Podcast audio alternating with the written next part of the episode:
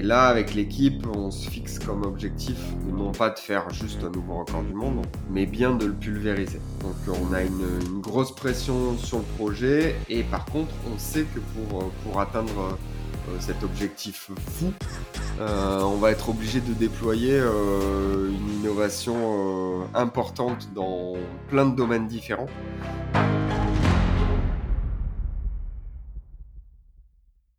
Salut Alex. Salut Loïc. Bienvenue sur le, podcast Les Frappés. je suis très heureux de t'accueillir aujourd'hui. Je te cache pas que quand j'ai quand je, cherchais mes premiers invités et que j'ai découvert ton profil, euh, tu, cochais quand même un certain nombre de cases euh, justement pour euh, l'obtention de ce statut de véritable frappé. C'est cool. Je sais pas comment je dois le prendre, hein, mais. Bon, bah, écoute, positivement, ouais, je pense, ouais. Peut-être que je peux te laisser te, te présenter pour commencer. Ouais. Euh, donc Alex Kezerg, euh, je suis kitesurfer euh, pro depuis maintenant une quinzaine d'années.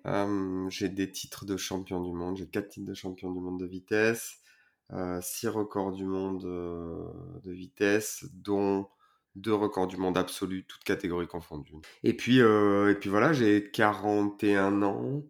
Euh, et je suis aujourd'hui également euh, CEO d'une jeune startup qui s'appelle Sirocco et avec laquelle euh, bah, je prévois de faire encore plein de trucs frappés.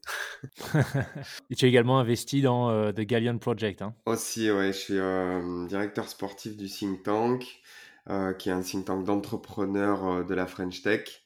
Et, et, ces entrepreneurs, je les amène un peu partout dans le monde avec l'équipe là les aider à progresser en kite, euh, parce que c'est souvent on est passionné de, sport de glisse, euh, et du coup c'est assez, assez enrichissant. Super. Bah, écoute, je te propose qu'on commence par le kite. donc, ta, ta spécialité, c'est la vitesse. Qu'est-ce qui t'a attiré dans, dans, cet univers? Alors moi j'ai démarré, euh, j'ai démarré la vitesse en 2004. Euh, c'était, euh, j'avais assisté au, printemps 2004 à, une compète de vitesse à Lecat, la compète avec, dans laquelle j'ai débuté, qui s'appelle, qui s'appelle le Mondial du Vent.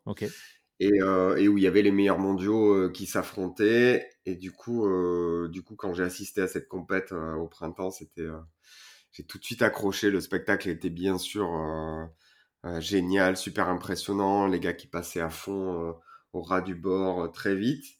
donc du coup, je me suis dit que bah, j'allais essayer déjà la discipline.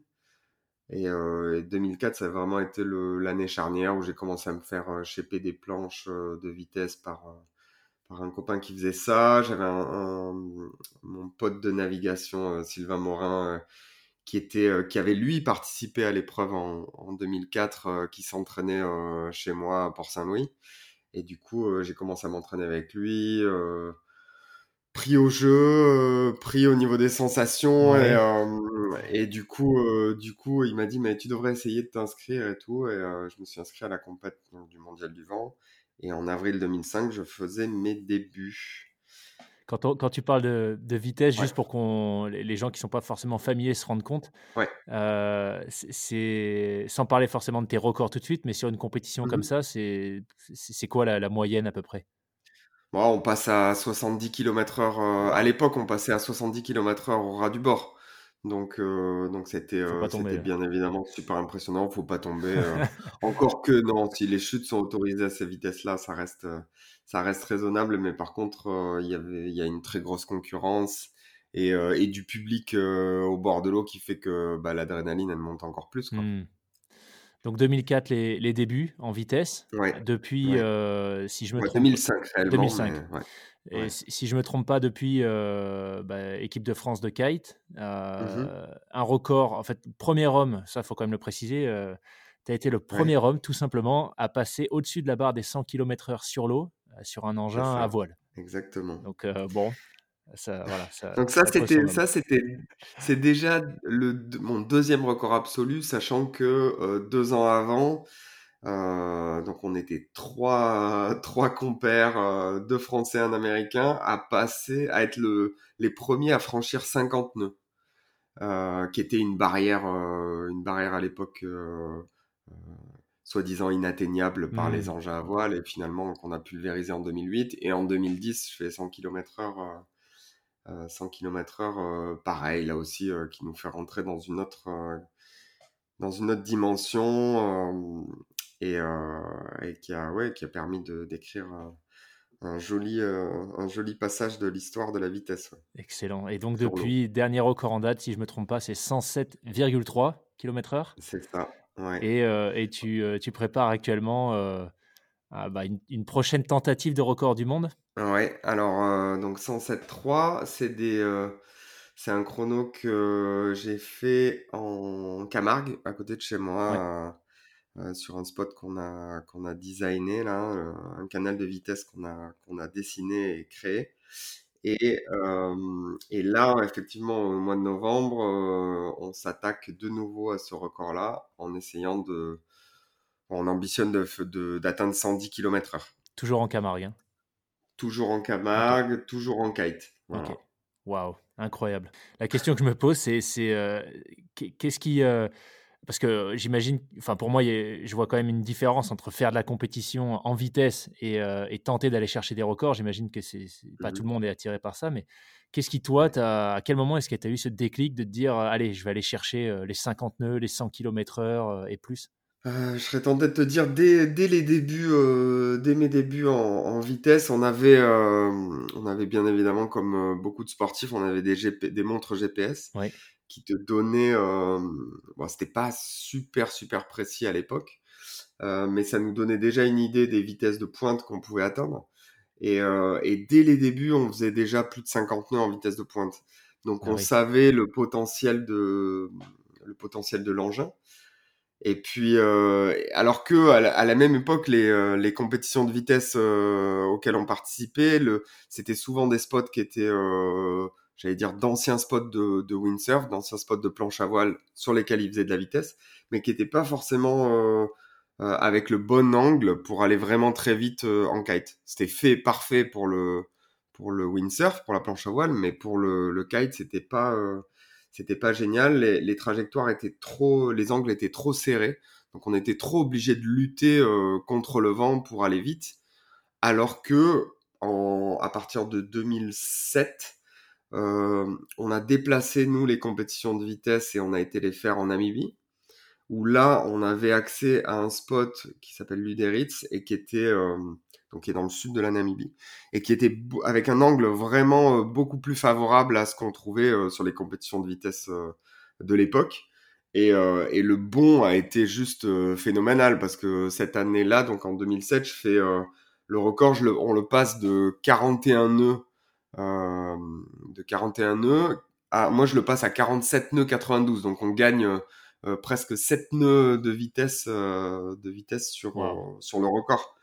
Donc là, on valide tout de suite que bah, on peut aller beaucoup plus vite en kite. Et là, on commence à nous regarder en tant que véritable engin de vitesse, ce qui n'était pas le cas. Euh, ce qui n'était pas le cas jusqu'à présent. Et par curiosité, pourquoi la Namibie? Ça vient avant tout du fait que dans les gars qui allaient très vite euh, à l'époque en, en, kite, il y, a, y avait Sébastien Catlan, qui était un Français qui habitait en Afrique du Sud et qui avait découvert ce spot de la Namibie en 2005, euh, il me semble.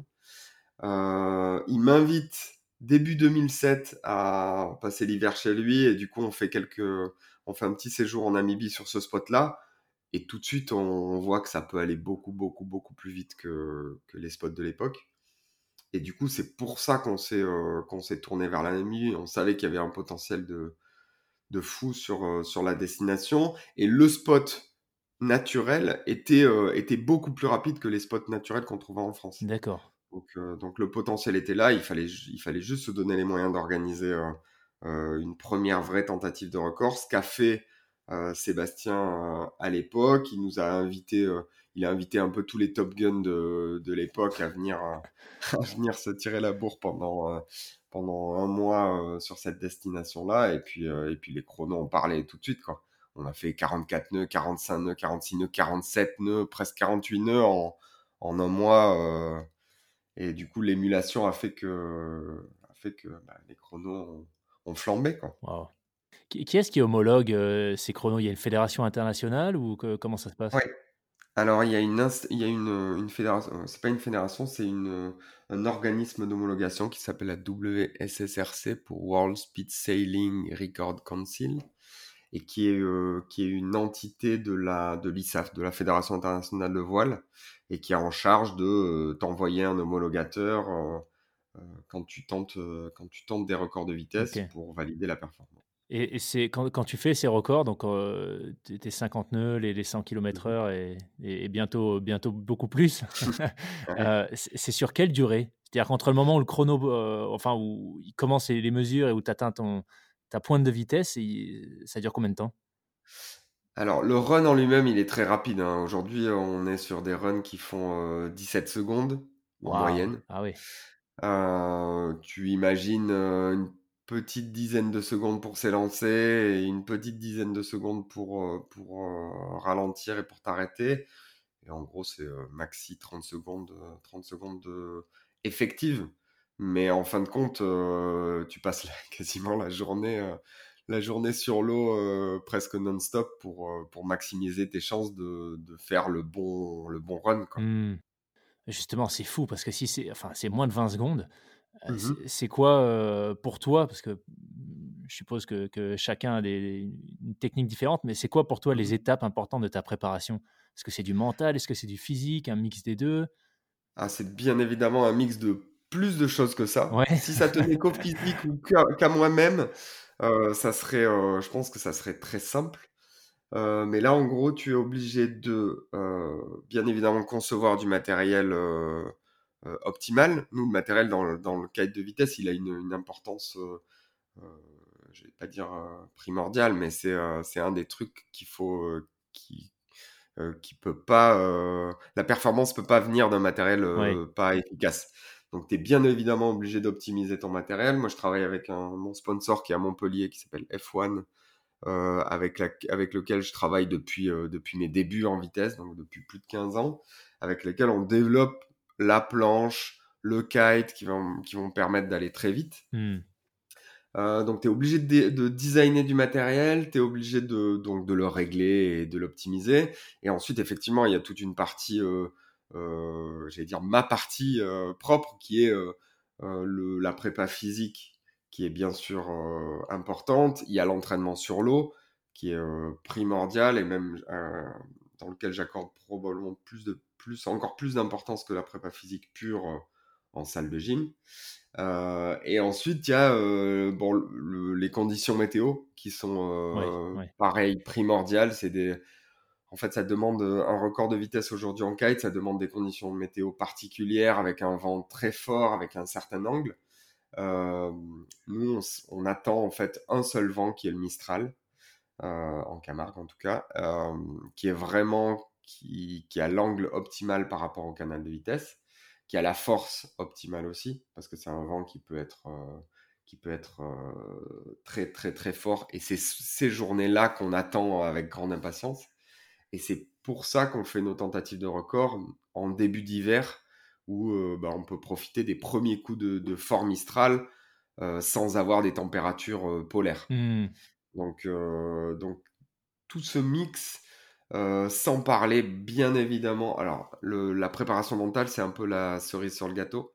C'est-à-dire que moi, j'en ai jamais à proprement parler fait. Euh, j'ai jamais vraiment poussé ce, poussé ce côté-là, si ce n'est que pour moi, la une bonne préparation mentale, c'est avant tout euh, être prêt à tous les niveaux et ne laisser la part de hasard que sur les conditions météo. En gros, tu te sens, il faut que tu, tout soit prêt et puis que, tu, que, que si les conditions météo sont au rendez-vous, la perf est là. Donc, donc, ça, ça a vraiment été toujours mon, mon mojo, en tout cas pour la prépa physique, c'est si tu es prêt physiquement, si ton matériel il est prêt, si ton équipe elle est prête et tout ton matériel est prêt, je veux dire, il n'y a plus qu'à. Il n'y a plus qu'à ce que le Mistral souffle et puis à la clé, il y, aura une perf. Tu as combien de personnes généralement qui, euh, qui t'entourent euh, sur ce genre de, de tentative de record?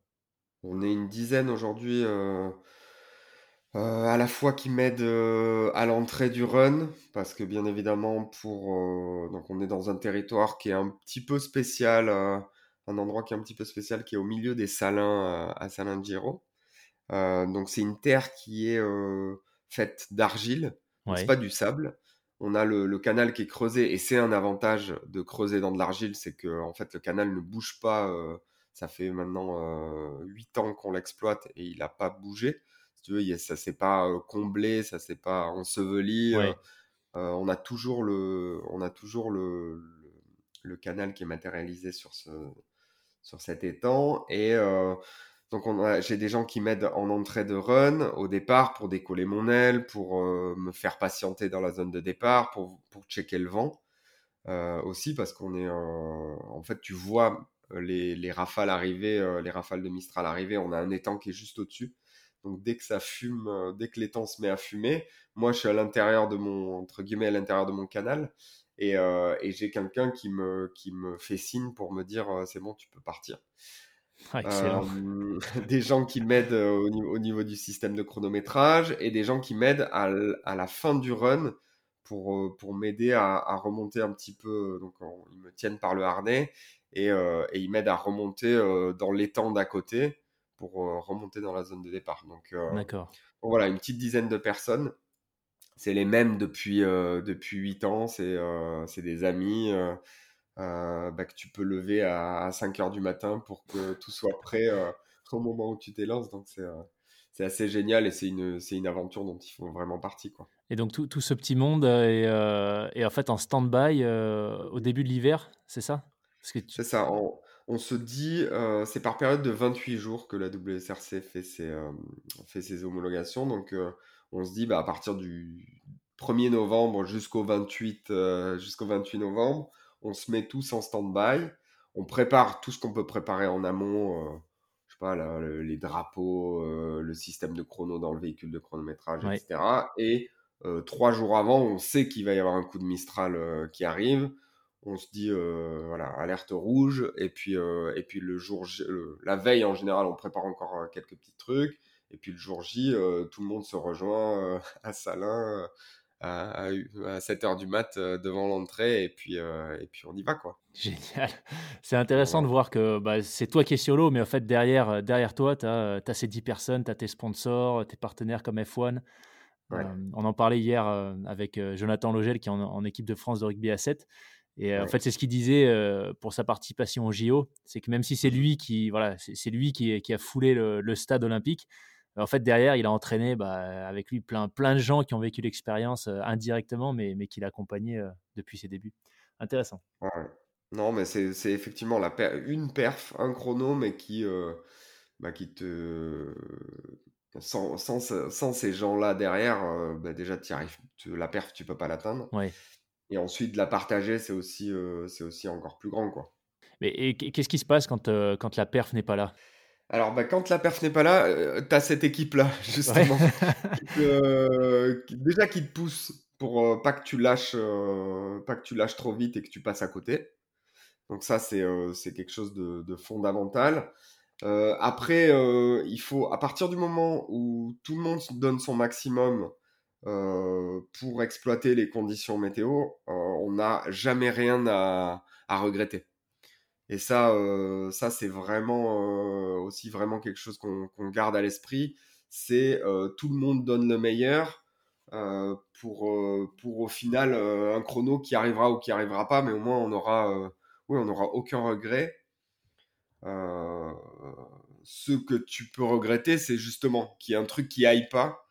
le moment où, où il y a toutes les conditions météo réunies et, et où il n'y a aucune raison de pas faire de perf et que tu fais pas ta perf. Là, hmm. oui, euh, là, il y a des choses. Là, ça peut être un peu, un peu noir. Ça arrive. Euh, moi, je touche du bois, c'est jamais arrivé. Donc, euh, donc, non, tout le monde est au rendez-vous, tout le monde donne le meilleur. Et puis, et puis voilà, c'est surtout, on fait, on fait ça aussi beaucoup pour la, dire pour la gloire du sport, mais ouais, pour, cette, pour cet état d'esprit-là, on se. On donne le meilleur. Après, si tu, on a, on a rarement des regrets, quoi. Ok. Ouais, je, pense que c'est important, de, comme tu dis, d'y aller à fond. Et, et en fait, c'est n'est pas forcément le, record qui vient récompenser les efforts, mais plus euh, bah, la satisfaction de savoir que tu as tout donné euh, avec ton équipe. Ouais. ouais. L'année dernière, par exemple, on avait, euh, je crois que j'ai jamais été aussi bien prêt physiquement. J'avais le matériel qu'il fallait, une équipe de, de malades qui me poussait tout le temps. Et puis on a eu une journée à, à 40 nœuds de vent, ce qui était vraiment pas une condition optimale. Je fais au final, je fais 52 nœuds, donc très loin des bases d'un record. Et pour le coup, on n'avait vraiment rien à regretter. Et, on est tous repartis, certes un peu déçus de ne pas avoir eu la de pas avoir eu la météo, mais c'est pas, je veux dire, c'est pas un crève-cœur. Mmh dans cette équipe, par curiosité, donc bon, toi, toi, tu es la, on va dire la, face publique euh, de toute cette équipe, mais tu as quoi comme rôle? Est-ce que c'est toi qui, euh, qui insuffle aussi la dynamique? Tu, tu, dirais que tu es le team leader? Alors, on va dire que cette équipe-là, elle, a, elle, est, euh, elle a un, leader à deux têtes, à savoir, effectivement, moi qui suis un peu le, le, le fer de lance euh, et aussi le côté, euh, le côté médiatique. Mais euh, il y a quelqu'un dans l'ombre qui, qui organise beaucoup de choses et qui donne beaucoup, beaucoup de sa personne, c'est mon père. Avec, qui, avec qui on a eu l'idée de faire justement cette base de vitesse en Camargue, qui m'a toujours accompagné tout au long de ma carrière, qui m'a conseillé. Bon, il n'est pas, il est pas dans le domaine du sport du tout, hein. lui, il est, dentiste. Par contre, il est, il est passionné de, passionné de sport de glisse depuis, euh, depuis des dizaines d'années. C'est notamment grâce à lui que, que je me suis mis au kite. Et euh, c'est lui qui, m'a, qui a fait en sorte qu'on, qu'on est revenu en Camargue pour, euh, parce, qu'on, parce que lui était convaincu qu'on avait tout ce qu'il fallait pour faire un record en, en France et que, et que ça serait bien mieux de le faire de le faire chez nous, probablement plus de sécurité, on a des hôpitaux et des systèmes de secours qui sont, euh, qui sont très performants euh, en France aussi, donc il pensait à ça, bien évidemment. Hein. mais c'est lui, qui c'est lui qui insuffle beaucoup d'énergie dans la tentative de record, qui manage, qui manage souvent les équipes. Donc, donc non, c'est, c'est vraiment un management à, deux têtes. On va dire que moi, je, me, je, suis plus en amont de la, de, de, la tentative, où là, il y a plein de trucs à organiser, euh, la WSRC a, a booké, euh, euh, les partenaires, les partenaires bah, entretenir les relations qu'il y a avec les partenaires sur la tentative, faire en sorte que, que, que, tout soit prêt au moment où la tentative débute. Et puis lui, quand la tentative débute, il prend le relais pour que moi j'ai plus qu'à me concentrer sur la perf sportive et, et pas autre chose. Quoi. Mmh. Ouais, donc comme tu dis, un vrai relais au moment où le. ouais, top. Et donc c'est un, un projet familial, c'est génial. Ah bah ouais, euh, c'est une aventure familiale plus qu'un projet. Excellent. Parce que ça reste, il y a, y a, quand même la passion. Euh, lui fait du kite aussi depuis, euh, depuis 20 ans. il est, là, il vient de commencer sa retraite, donc je pense qu'il va jamais faire autant de kite que maintenant. donc lui, ça le passionne aussi. Il est avec ses copains qui, met, qui nous aident sur la tentative. Donc voilà, c'est c'est vraiment une affaire de passion familiale. Ok. Alors, petite question, euh, j'ouvre une toute petite parenthèse, ça parlera au sudiste, mais euh, moi, le, spot que je connais dans le sud, euh, parce que j'ai grandi vers, vers Bandol, c'est l'Almanar. Et en, quoi est-ce que la Camargue, au-delà du fait que tu as, un canal qui, reste en place, en quoi est-ce que la Camargue, c'est un spot plus approprié pour les, tentatives de record que, que l'Almanar Parce que ça, souffle à l'Almanar quand même. Alors, ça souffle à l'Almanar, mais ça souffle bien plus fort en Camargue. Ah ouais je te dis ça sans être chauvin euh, pour le coup. Hein. Mais, euh, mais pour te dire, lors de mon dernier record, non, euh, oui, lors de mon dernier record en 2017, on a eu une rafale à 67 nœuds à ah ouais, ok, ouais. Le jour où je fais mon record, mon record à, bah, à 57 nœuds 98. Donc, donc non, le Mistral souffle vraiment très très très fort à Port-Saint-Louis on est vraiment dans l'axe, on est vraiment situé à l'embouchure du Rhône, donc c'est vraiment l'axe de la vallée du Rhône. Euh, et, là où le Mistral, en fait, après il tourne pour aller à l'Almanar, il tourne euh, plus ouest, et donc du coup, euh, je pense qu'il perd en intensité. ok. voilà. Bon. Mais, non, non, le vent souffle beaucoup plus fort en Camargue. Bon, ok. T'expliquais qu'une des raisons pour lesquelles ton père avait opté pour, pour des spots en France, c'était la qualité de, l'infrastructure médicale. Euh, c'est quelque mmh. chose que tu as, dû, euh, que, as dû utiliser à un moment donné? Alors pour le coup, le côté blessure, j'ai pas été, j'ai pas été très traumatisé par le kite.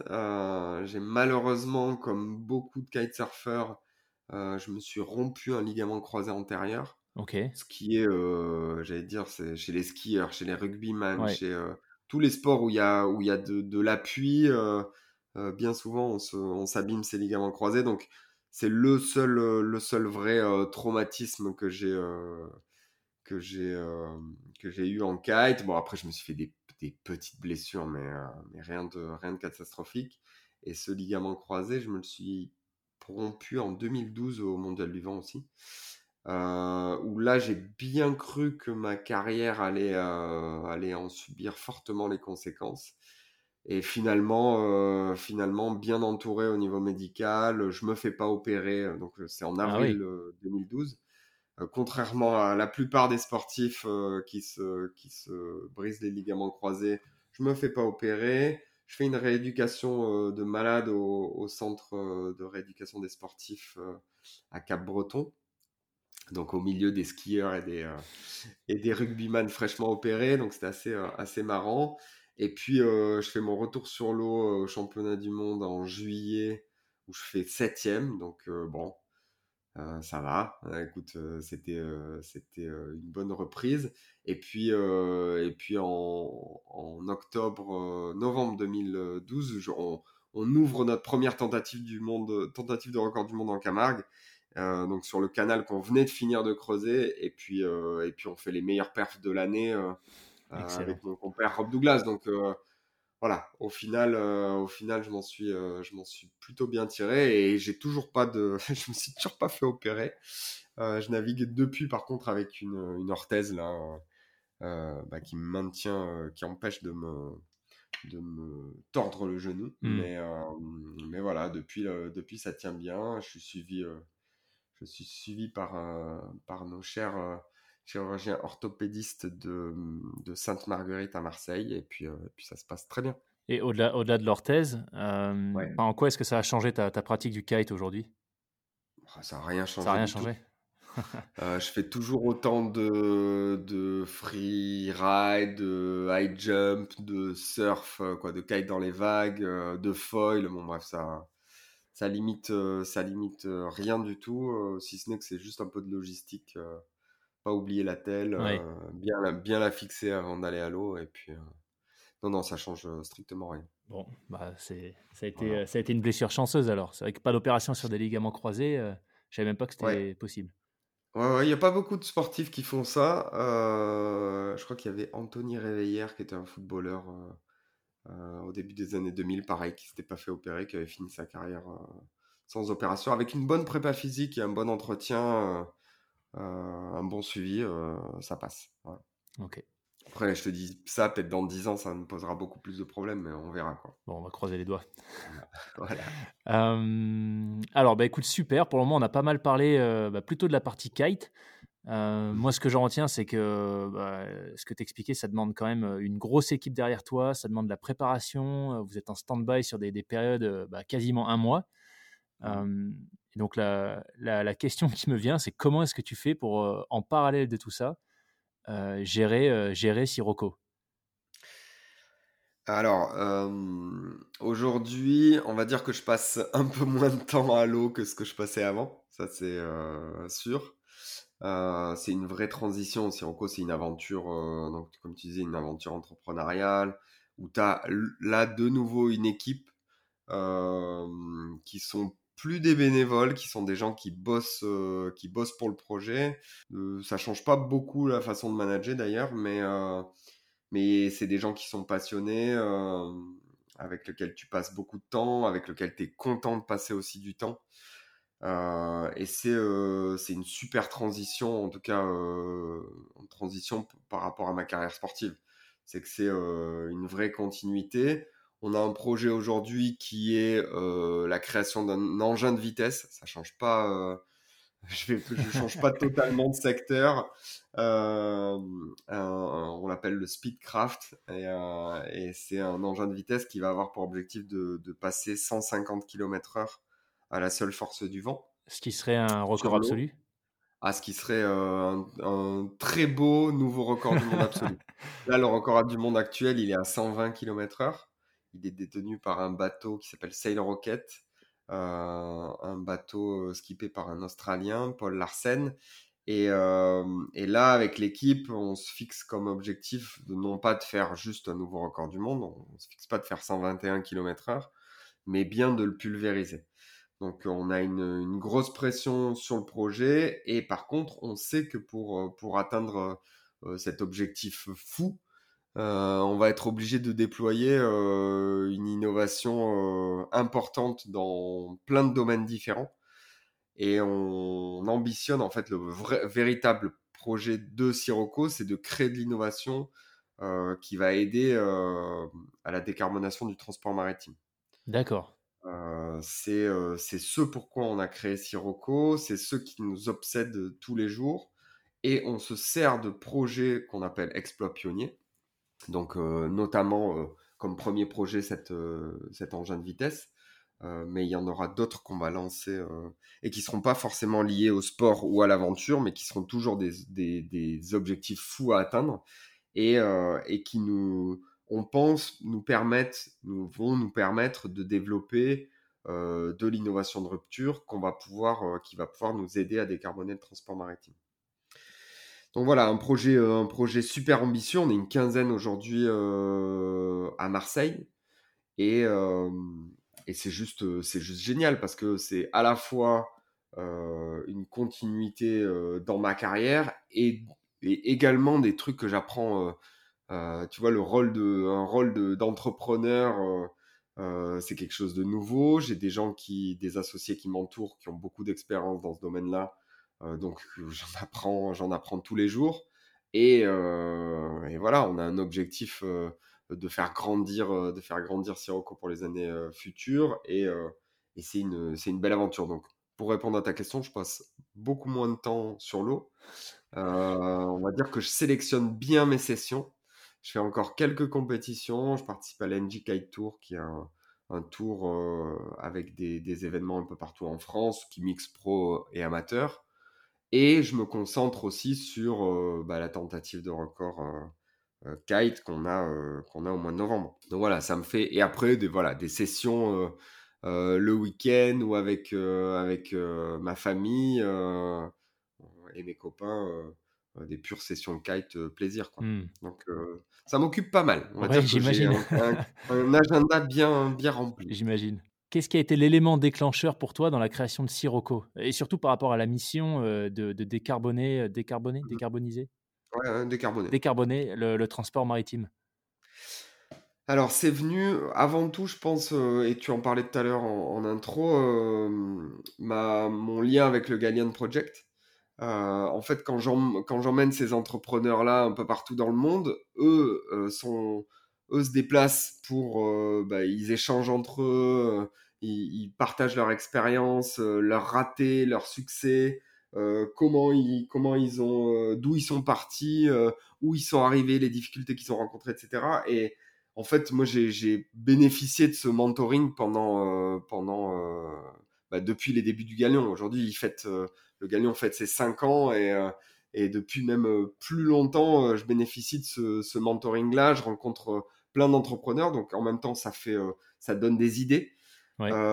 ça incite à partager aussi ses propres idées. Donc, en 2012, on se fait exploser le record par, par Sail Rocket, là, le record donc qui, met la barre à 120 km/h. Et moi, je savais dès, dès les débuts euh, dès 2012, je savais qu'il fallait absolument changer de logiciel euh, euh, pour, et repenser la vitesse en kite pour arriver à, récupérer le record absolu. Et donc, donc j'ai tout de suite pensé à un engin de vitesse tracté par un kite. Et là, j'ai commencé à en parler un peu autour de moi.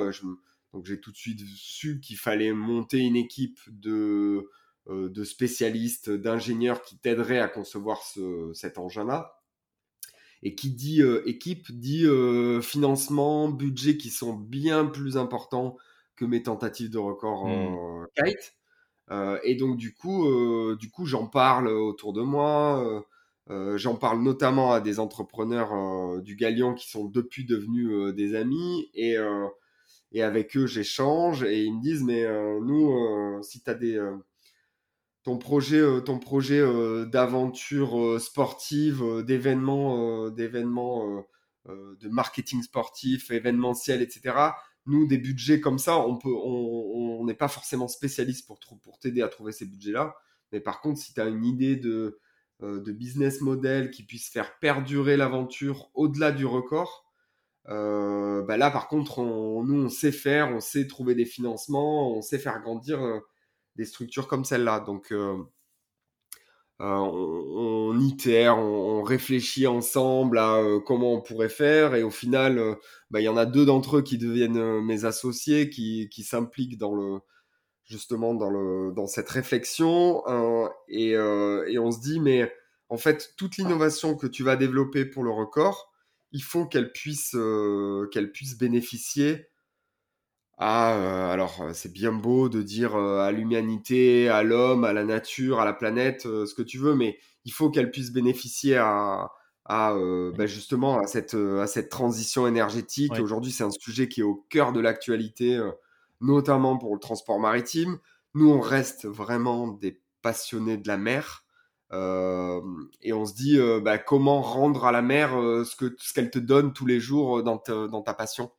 Et au, final, bah, le transport maritime, ça se ça tombe sous le sens. c'est un, un milieu, c'est un, un, domaine où depuis 50 ans, il y a eu très très peu d'innovation et qui bah justement, et au milieu, au cœur de l'actualité aujourd'hui, où on dit, OK, on transporte beaucoup de marchandises, euh, euh, même si rapporté au tonnage, ça pollue peu, euh, tu as quand même un impact fort euh, de gaz nocif, quoi, une émission de gaz nocif pour la planète.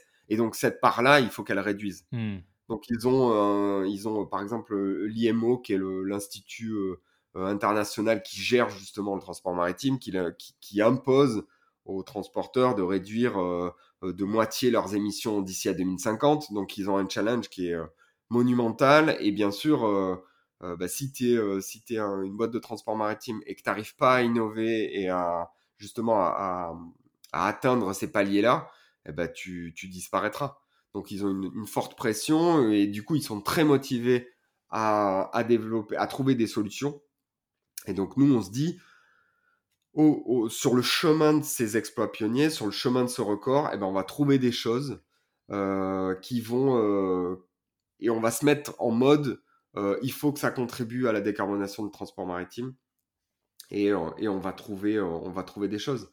Donc on a pris l'exemple de Solar Impulse, qui est, je sais pas si tu connais, mais qui est un avion solaire qui a fait le tour du monde sans énergie fossile. Euh, et, l'aventure a duré dix ans. Pour atteindre cet objectif euh, fou, eh ben, ils ont développé avec, euh, avec leurs partenaires, ils ont développé du savoir-faire et notamment des brevets. Et du coup, bah, des aventures comme ça, tu t'aperçois que ça génère vraiment beaucoup de propriété intellectuelle et qu'il y, a, y a des possibilités pour que ça bénéficie euh, au monde ensuite. Donc vraiment, on se, place dans, cette, dans, ce, dans ce mode de pensée-là. Et aujourd'hui, c'est ce qui obsède toute l'équipe euh, en permanence. C'est est-ce que ce que tu développes, euh, est-ce que ce que tu développes aujourd'hui pour ton exploit pionnier, on ne peut pas s'en servir pour, pour aider à la décarbonation de ce mmh. transport maritime. C'est intéressant de voir comment vous êtes parti du, du, du, projet, enfin du, du, défi euh, de record du monde pour arriver, mmh euh, pour arriver après par déduction euh, à la cause un peu, enfin à la cause plus, plus générale de l'entreprise. Ouais. ouais, ouais, et c'est finalement ce qui donne, ce qui donne les valeurs de la de, de Sirocco. C'est-à-dire que tu te, tu vises en permanence l'excellence. il faut que ça, que toute l'innovation que tu développes, elle, elle profite à l'humanité. donc c'est un certain nombre de valeurs que tout le monde partage euh, et, qui fait euh, qui fait vraiment du sens. Et c'est ce qu'aujourd'hui les, les, gens cherchent quand ils, ils, cherchent un travail. Il y a beaucoup de gens qui se disent euh, il faut que mon, mon, job que je fais tous les jours il ait un impact positif. Et bah, quand tu fais tes entretiens d'embauche et que tu présentes tu présentes Sirocco, l'équipe elle adhère quoi. Et, et c'est pour ça que tu arrives à recruter aussi les meilleurs. Euh, parce que ton, ton, défi il va plus loin que, qu'un simple défi sportif. Oui, oui. clairement. Waouh ça fait, ça fait rêver. Hein. Je n'avais pas forcément en tête qu'il y avait. Je me, je, me rappelle qu'on avait parlé de décarbonisation des transports, mais c'est génial de voir comment, comment vous en êtes arrivé à cette ah, je sais pas, great cause, tu vois, le, pour le, pour le bien-être en fait du plus grand nombre ce qui est juste fou. Et j'imagine que l'implantation à Marseille euh, est pas anodine, puisqu'il y, a la CMA qui est un des leaders mondiaux du transport maritime. Ouais, et on est, on est un des premiers, un des plus grands ports de, de Méditerranée. Ouais. moi, je vis à Port-Saint-Louis. Ok. Port-Saint-Louis-du-Rhône, euh, qui est à 45 minutes de Marseille. On est un petit peu au milieu des cargos. Moi, j'ai grandi au milieu des cargos. Donc, euh, donc c'est des, des, choses auxquelles on est, euh, est confronté tous les jours. Et même dans le cadre de notre passion. Moi, mes spots de, mes spots de kite autour de Port-Saint-Louis, ils sont, on voit passer les, les, cargos, les tankers, etc. Donc, donc euh, ça te saute au visage et tu te dis euh, pour le futur, ça serait vraiment bien qu'on fasse, euh, qu'on arrive à faire quelque chose et pas et d'arriver, d'avoir un projet comme le nôtre qui bah, qui va contribuer à changer ça, c'est c'est fantastique. Alors, sans rentrer dans les détails, sans nous dévoiler des, des projets secrets défense de Sirocco, ça, pourrait ressembler à quoi comme innovation? Alors, aujourd'hui, par exemple, je te prends l'exemple, on a donc on développe une une plateforme qu'on appelle le Lab chez Sirocco et qui, est, euh, qui regroupe euh, les outils qu'on développe euh, notamment pour nos exploits pionniers, les outils, les méthodes, le savoir-faire, etc. Et cette, ce lab-là, on, on, le commercialise auprès aussi de, partenaires, de, de, clients qui cherchent des solutions. Et là, par exemple, il n'y bah, a, rien, a rien de secret, on l'a annoncé hier, mais on a développé, euh, notamment grâce à l'outil, euh, on, a, on a ce qu'on appelle un VPP, donc c'est un simulateur de, performance. Euh, c'est un programme informatique qui simule la performance dont on sert pour concevoir l'engin de, l'engin de record. Et avec ce VPP, on a développé des foils pour le premier bateau à hydrogène, le premier day boat. Donc c'est, un bateau qui fait 12 mètres le premier bateau à hydrogène, euh, donc qui va embarquer une pile à combustible, des réservoirs d'hydrogène, on lui a designé des foils euh, qui, contrairement à ce qu'on trouve habituellement dans le, dans le, dans le maritime, c'est pas des foils qui soulèvent totalement euh, ton bateau. Donc, tu n'as pas un bateau qui vole, mais par contre, ça allège la masse globale du bateau. Donc, eux, ça leur permet d'embarquer euh, moins de batterie, d'avoir euh, du coup euh, bah, moins de poids à soulever et, et, ça apporte aussi de la stabilité à l'arrêt. Mais du coup, c'est grâce à, grâce à l'outil qu'on a développé pour le, pour le record de vitesse qu'on développe ces foils qui permettent de, du coup, économiser des batteries à bord. du coup, tu as moins besoin de produire de batteries, euh, c'est vraiment un cercle vertueux. Tu as moins mmh. besoin d'embarquer d'hydrogène. Et du coup, euh, du coup bah, de là, tu contribues aussi à, euh, bah, améliorer l'efficacité énergétique des nouvelles solutions. Parce qu'aujourd'hui, la propulsion hydrogène, c'est vraiment au cœur de. C'est une des solutions pour améliorer le transport maritime. Et du coup, bah, toi, tu apportes une brique à cette solution-là qui ne pourrait pas vraiment fonctionner s'il n'y avait pas cette brique-là. Donc, euh, donc es vrai, on est vraiment euh, en mode euh, ouais, ouverture de porte pour, bah, pour le futur du transport mmh. maritime, ce qui est, ce qui est super, super génial. Donc là, pour le coup, la marque s'appelle Innova. Et je vous invite à aller voir leur, leur, joli bateau qu'ils ont, dans lequel on les a aidés. Et, et voilà, ça fait, c'est déjà une première pierre, alors que ça fait à peine un an qu'on a toute l'équipe qui bosse euh, qui bossent sur, euh, sur nos projets-là, donc euh, chez Sirocco. Donc c'est assez, assez gratifiant de voir que ça déjà ça porte. ouais c'est clair que c'est rapide, hein, non seulement après la formation de l'équipe, vous n'avez vous avez pas chômé. On ne chôme pas chez Sirocco.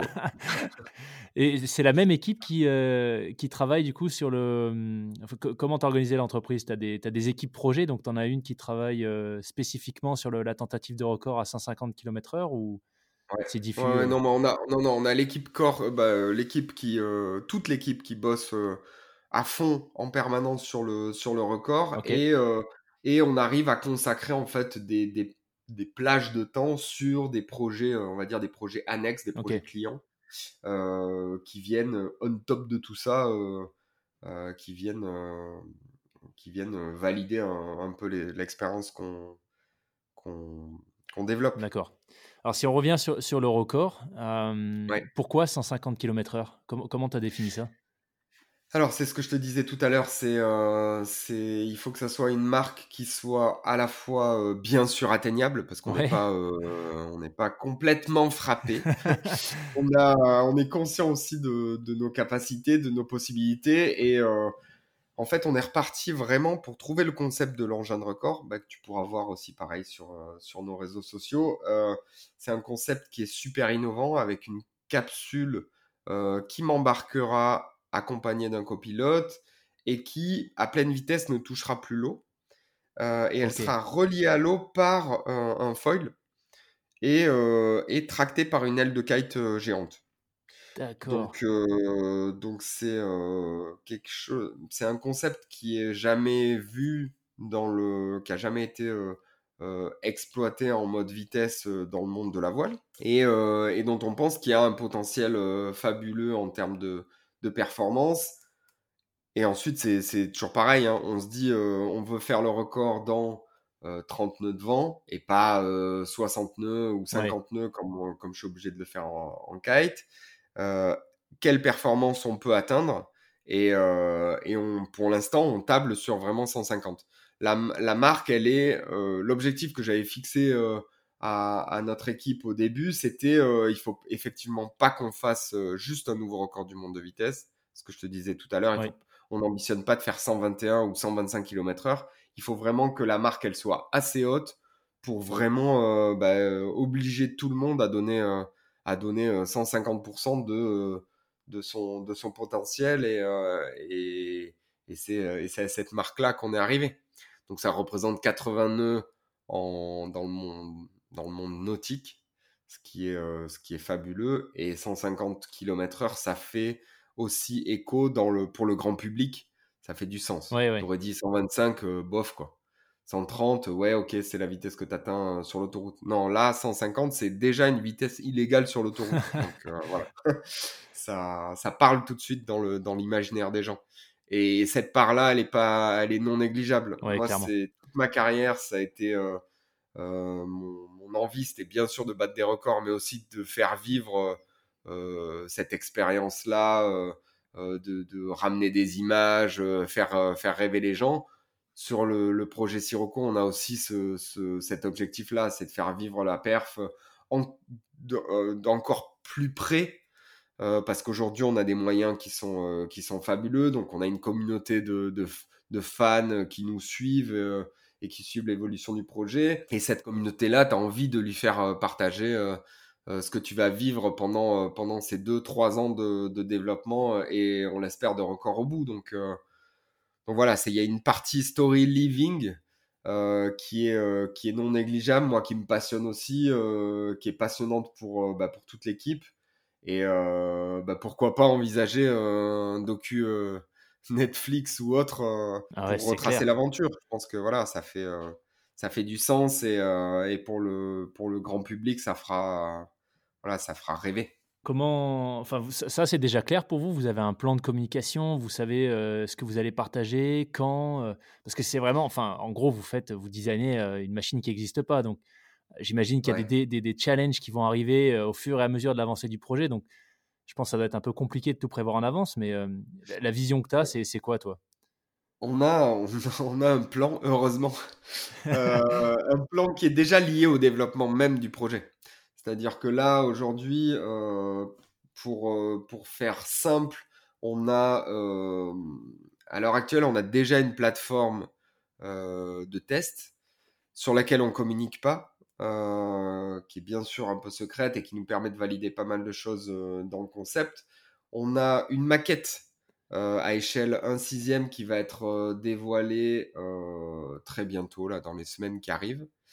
On a un film en image de synthèse qui va sortir dans la foulée.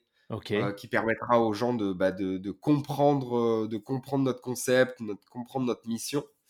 ensuite, on a un prototype radiocommandé, toujours pareil, à échelle 1 sixième, qui va, qui va arriver en fin d'année et qui là va, va nous permettre bah, de développer pas mal de systèmes de, de contrôle de commande pour le pour l'engin de record final engin de record final qui, qui sera construit euh, l'année prochaine, qui normalement sera terminé en septembre 2021. D'accord. Et on s'attaque au record euh, en fin d'année 2021.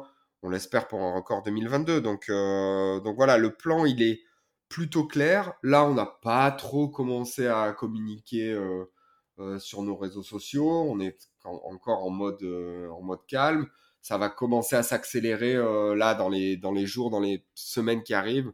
On va commencer à dévoiler petit à petit euh, pas mal de choses. Et puis, euh, et puis voilà, début octobre déjà, déjà ça fera, on aura de quoi faire parler. Bon, il faudra que je revienne vers toi alors parce qu'au moment où on enregistre, on est donc mi-septembre. Mais si tu me dis que ça arrive dans quelques jours, semaines, pour la sortie de l'épisode, ce sera live. Donc j'intégrerai tout ça dans la description. Super. Super. par curiosité, le copilote, Qu'est-ce qu'il va faire? Alors le copilote, pour l'instant, euh, il va m'aider à piloter. Vraiment, ça sera un, ça sera un vrai rôle de copilote. Euh, bah, il va m'aider à piloter l'engin.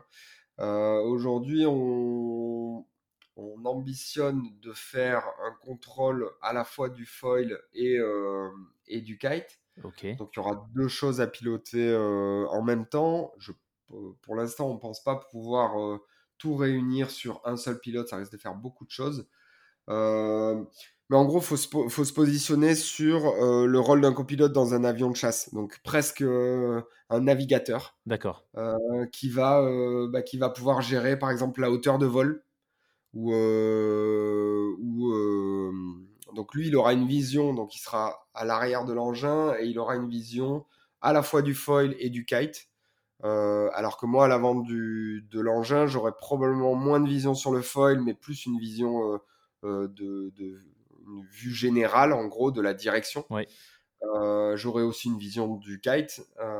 donc, donc voilà, il, se peut qu'il y ait une partie des contrôles qui soit, qui soit ramenée à, dans les mains du copilote. il aura bien évidemment un rôle primordial au même titre que moi. Donc pour l'instant, son, son nom euh, n'est pas dévoilé. Euh, ça sera peut-être une copilote. Ok. Donc voilà, on, se, on se, pour l'instant, on n'est pas arrêté sur, euh, sur un candidat ou une candidate, mais il fera réellement partie, il ou elle fera réellement partie de l'équipe. il faudra qu'elle travaille avec l'équipe. Il y aura, on va avoir plein de, plein de choses à faire, ne serait-ce qu'avant les premiers essais dans l'eau. Euh, de la même façon que aujourd'hui les, les, gens de la Coupe de l'Amérique apprennent à, à, piloter leur engin euh, avant, de, avant la mise à l'eau, on aura probablement un simulateur euh, qui va nous permettre d'apprendre à, à, gérer les contrôles avant, avant la première mise à l'eau. Hmm. Voilà. Waouh, ça fait rêver. ouais, ça, ça, me, ça, me donne, ça me donne vraiment envie d'être déjà à l'année prochaine. Malheureusement, on peut pas faire avance rapide. Là. Ouais. Parce que est-ce qu'il y a une partie homologation aussi euh, de, de, la machine qui devrait être faite? Alors, pas de la machine. Il y aura. Euh, oui, oui, probablement. Euh, oui, oui. Je te dis pas de la machine, mais oui, il y aura. Il y a l'homologateur. Il vérifie. il vérifie un certain nombre de choses sur la machine. il est là le jour du record. il vérifie que voilà que c'est bien toi qui, qui prend le départ et qui prend l'arrivée. Ouais. Qu'il n'y a pas de changement en cours de, en cours de route. C'est ça. Qu'on n'a pas éjecté le copilote, par exemple. On a le droit, on n'a pas le droit de se séparer euh, euh, d'aucun élément du, du, speedcraft pendant le, pendant le run de record. Donc, euh, bah, faut espérer que, oui. faut, faut, espérer que le kite se sépare pas de l'engin pendant le record, ça serait. Ouais, non, mais ça, ça fait pas partie des, des, solutions envisagées. Cool. Bon, bah, on regardera tout ça et dès, dès, que le nom sortira, si le nom sort de, du ou de la copilote avant la diffusion, je mettrai ça aussi super. Bah, écoute, Alex, peut-être on, arrive déjà, déjà à la fin de cette discussion super intéressante. Moi, j'ai envie de te poser une question un peu plus. si on zoom out un petit peu, on a parlé de, bah, de, tes, débuts en kite, on a parlé de la transition avec Sirocco, de la mission de Sirocco et de, ce qui arrive. Si tu mmh regardes tout ce parcours, à quoi est-ce que tu dois tout ça? Je pense c'est bateau, hein, mais c'est la passion.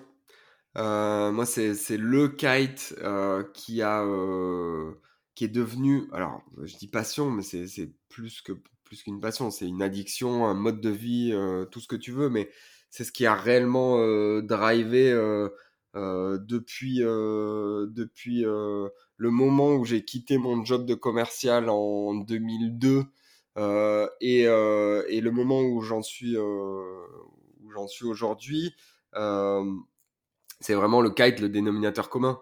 C'est euh, c'est ce qui a permis, euh, ce qui m'a permis de déjà de, de vivre, euh, de me de, de, de me lever le matin euh, avec une banane quand je vois euh, les, les les arbres bouger. c'est ce qui m'a permis de voyager, c'est ce qui m'a permis de rencontrer de rencontrer plein de monde, de me faire de me faire des tonnes de des tonnes d'amis. Euh, et euh, de rencontrer mes associés, de rencontrer, voilà, c'est euh, c'est ce qui nous ce qui nous drive. c'est c'est je, je, pars en vacances, je vais faire du kite, tu vois, c'est c'est vraiment là j'ai mon j'ai le fils de ma de ma chérie qui se à qui je fais découvrir le kite et là tu te dis ben voilà c'est c'est, il va probablement tomber, euh, tomber euh, accro. Il est déjà euh, accro au kite et il a toute, toute sa vie devant lui pour, pour vraiment en profiter. Moi, ça fait, ça fait 20 ans que je fais du kite. j'ai toujours envie d'en faire comme à mes débuts. Et donc, oui, ouais, je te dirais que le, le dénominateur commun à tout ça, ça reste, ça reste le kite et plus dans sa globalité, plus la passion. Quoi. Ouais. Euh, j'aurais pu faire, je sais pas, euh, de la natation, j'aurais pu faire euh, de l'apnée, j'aurais pu faire du VTT, ça aurait été probablement exactement la même chose. C'est-à-dire que j'aurais pu, j'aurais pu commencer à faire de la descente en VTT, ça m'aurait passionné. J'aurais peut-être, si j'avais eu la chance d'être d'être bon dans ce dans ce dans ce sport-là, j'aurais peut-être eu des sponsors, puis monter mon équipe de VTT. tu vois, voilà, c'est c'est vraiment la passion qui reste qui reste le dénominateur commun finalement. Et et d'avoir justement cette chance-là, euh, c'est euh, aujourd'hui un, ouais, un vrai luxe, quoi. Euh, et, et, une vraie chance. Donc euh, voilà, c'est pour répondre à ta question, passion et kite. Et quel conseil tu donnerais peut-être pour le mot de la fin par rapport à ce, l'importance de la passion dans, dans, tout ce que tu as accompli? Ah, à vivre, vivre le truc à fond tant que vous pouvez, quoi parce que tu sais pas ce que, ce que demain sera fait. Tu seras peut-être euh, confiné pendant, pendant euh, des années chez toi, à plus pouvoir sortir. Donc, euh, donc ouais, peut se lancer à fond dans une passion, maximiser son, son temps, son temps de, son temps de pratique. Et puis après, tu sais pas ce que ça peut t'apporter. Tu peux rencontrer des gens qui vont changer ta vie. Et puis, et puis voilà. Donc pratiquer le truc à fond, ça c'est, ça c'est, c'est la base pour moi. À fond, tout chousse. Super. Bah écoute, c'est ce qu'on retiendra. Merci, euh, merci beaucoup Alex, euh, encore une fois pour euh, pour, bah, pour, cette conversation. C'était hyper intéressant. Bah, merci à toi. Et on va suivre avec attention la suite, la suite de ce projet décidément bien bien frappé. Génial. Merci Alex. Merci. À bientôt.